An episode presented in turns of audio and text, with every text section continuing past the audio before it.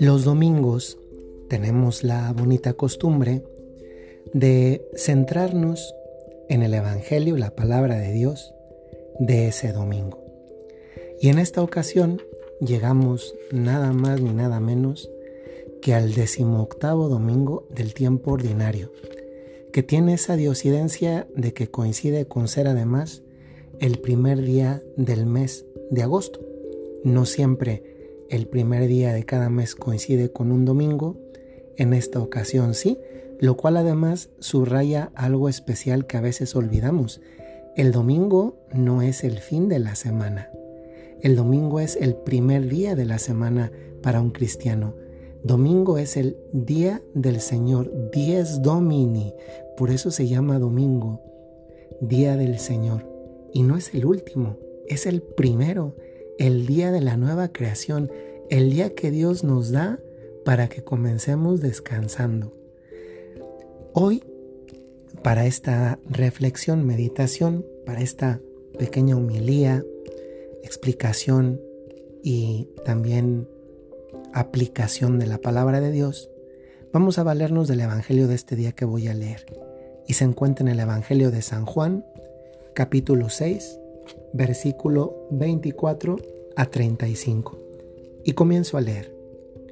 En aquel tiempo, cuando la gente vio que en aquella parte del lago no estaban Jesús ni sus discípulos, se embarcaron y fueron a Cafarnaúm para buscar a Jesús.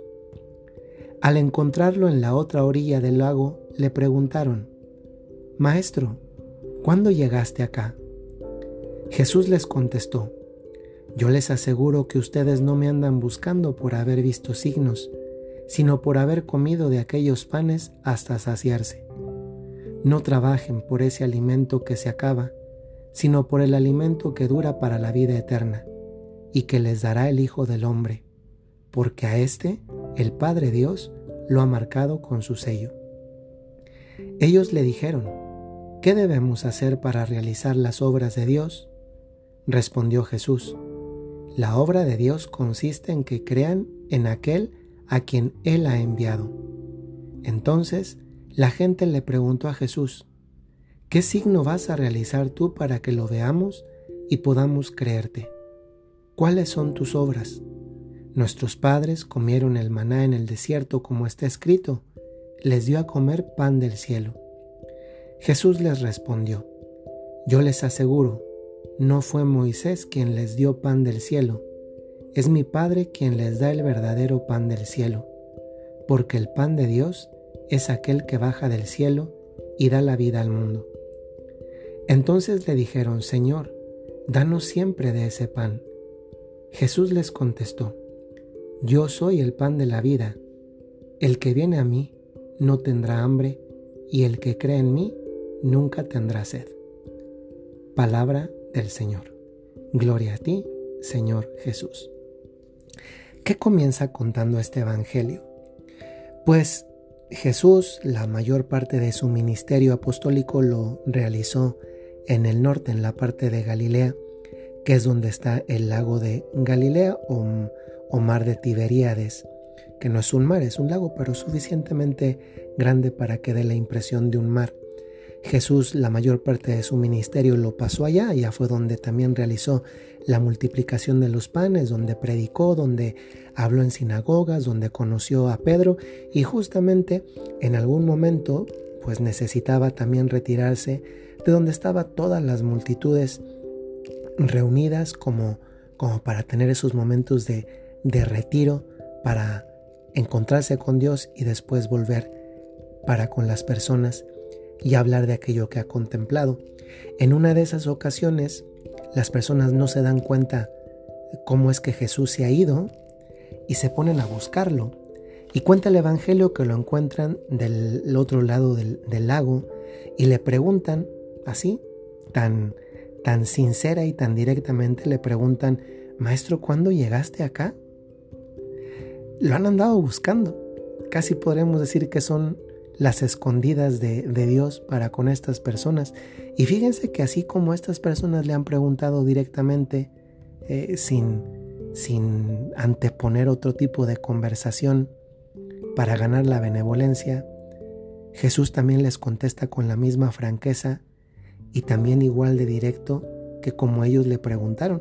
Y además vean qué sincero es Jesús porque les dice, ustedes no me andan buscando por haber visto signos, sino por haber comido del pan hasta que se saciaran. Y a continuación les, les dice, no trabajen por ese alimento, es decir, no anden a la búsqueda de eso por lo cual me andan buscando, me andan buscando porque yo les di de comer la multiplicación de los panes y de los peces. Pero no, no, no trabajen para eso. Trabajen por el alimento que dura para la vida eterna. Y ya aquí podremos hacer una pausa y preguntarnos también nosotros, ¿qué es lo que de verdad dura también en nuestra vida como alimento para la vida eterna? Puede haber varias respuestas, pero yo les sugiero que hoy pensemos en, en, en esto que es muy, muy sencillo de pensar y que el otro día reflexionaba. Imagínense que nuestras palabras, lo que decimos a otras personas, fuera nuestro alimento. Lo que nosotros le decimos, le contestamos, los gestos que tenemos para con otros. Si eso fuera nuestro alimento, ¿moriríamos de hambre? ¿O moriríamos intoxicados? ¿O estaríamos muy bien nutridos? Y lo, subrayo porque también en nuestra vida todo lo que decimos y todo lo que hacemos deja una especie de, de, huella, de rastro, porque eso es nuestro. Lo que es propiamente nuestro son nuestros actos libres. Eso es propiamente nuestro.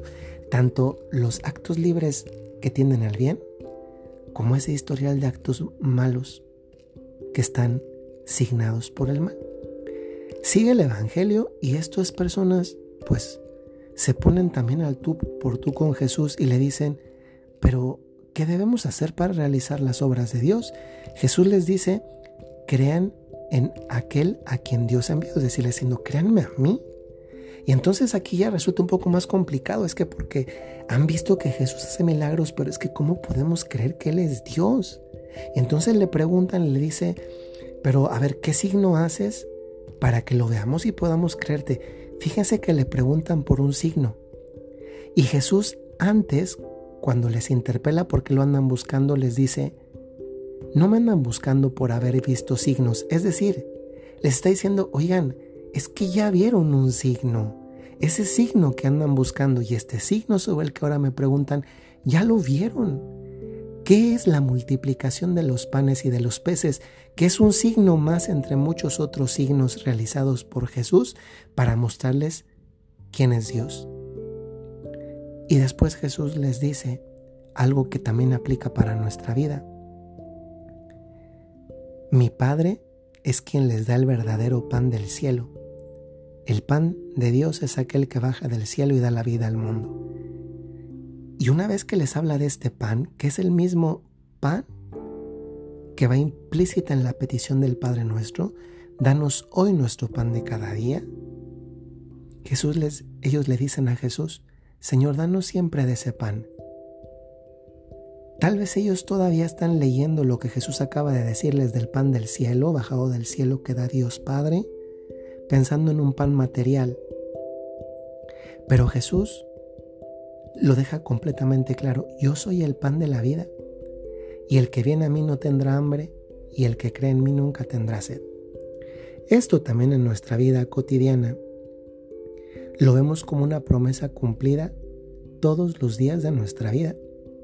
Porque la realidad, la realidad es que cada Eucaristía es la promesa de ese Dios que nos ha dicho que Él es el pan de la vida.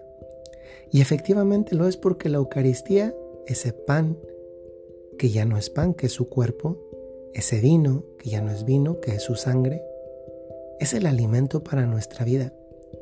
Y es impresionante cómo tantas personas a lo largo de la historia han comprobado cómo hay una nutrición espiritual grande, tremenda, fortificante, que mantiene en pie a cualquiera a pesar de las muchas vicisitudes de la vida. Naturalmente que para recibir a este alimento, esta Eucaristía, este Dios que se hace comida para nosotros, este Dios que se deja comer. Hay que estar en paz con Él. Por eso hoy les invito a que como una acción de fácil acceso para cada uno de nosotros, si necesitamos reconciliarnos con Dios pidiéndole perdón, lo hagamos. Le pidamos perdón en el sacramento de la reconciliación, para después también poderlo recibir con mucho amor, con mucha gratitud, pero además con una consecuencia en nuestra vida, que es la de un Dios que nos fortalece, nos anima, nos conforta y nos ayuda a transitar el camino de nuestra existencia con los ojos puestos en el cielo. Soy el Padre Jorge Enrique Mújica de los Padres Legionarios de Cristo y les mando un saludo muy cordial.